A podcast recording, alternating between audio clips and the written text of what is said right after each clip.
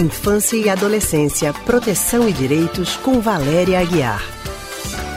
A psicóloga e psicanalista do Centro de Pesquisa em Psicanálise e Linguagem CPPL, Valéria Aguiar, está com a gente ao telefone para falar sobre a proteção e os direitos para crianças e adolescentes. Valéria, boa tarde para você. Boa tarde, Anne. Boa tarde, ouvintes. Boa tarde, Valéria. Boa tarde, Raudney.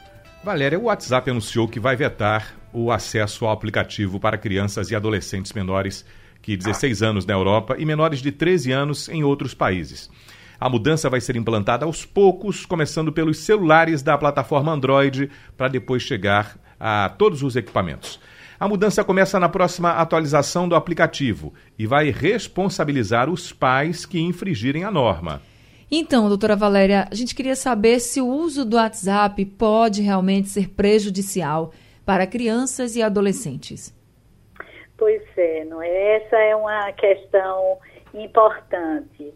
É, com relação ao aplicativo, o que parece interessante nessas mudanças é que convocam os pais a se ocuparem da participação e do uso que os filhos fazem dessas novas tecnologias que têm surgido, não é? E que as crianças e os adolescentes estão inseridos e estão é, tomados pelas novas linguagens que têm se constituído nessa nossa atualidade e como essas novas linguagens também é, trazem uma modalidade diferente de relações. Isso está posto para nós adultos, para os adolescentes e para as crianças. E essa regulamentação faz com que os pais se ocupem dessa, dessa participação dos, é, das crianças e dos jovens no, no uso dessas tecnologias. E o WhatsApp é uma delas não é?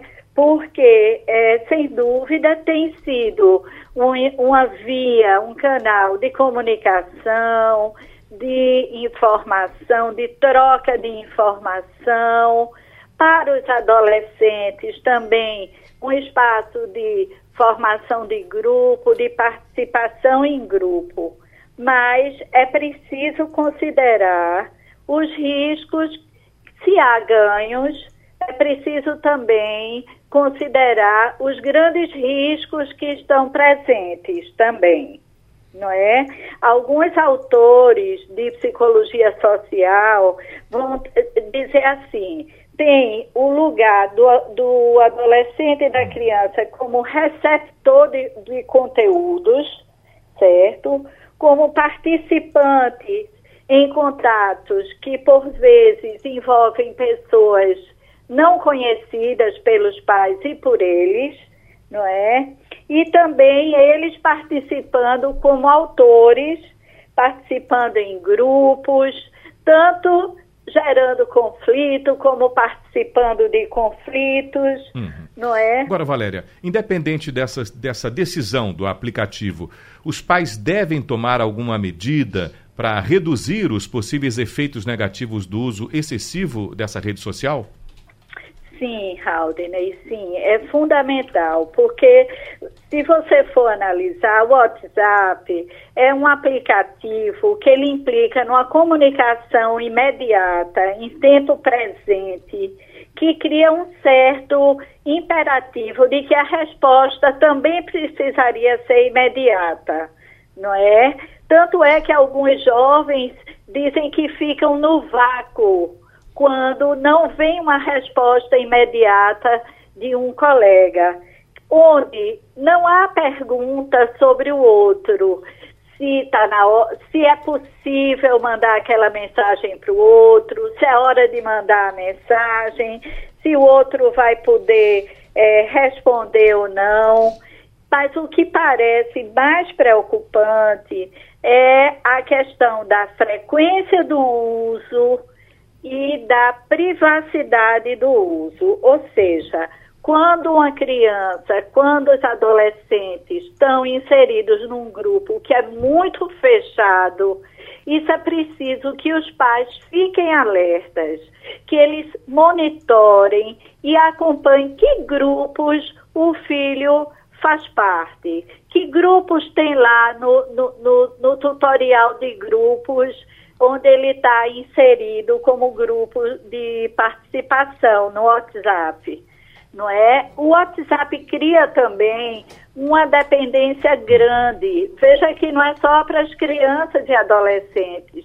Isso se dá também com conosco, com os adultos, não é? Então, é importante que a família oriente seu adolescente, sua criança maior, né, já já num certo momento da infância, para que então, dizendo o que é que representa o uso da internet, não é? E, e modalizando também, pautando os tempos de uso do, do celular. Uhum.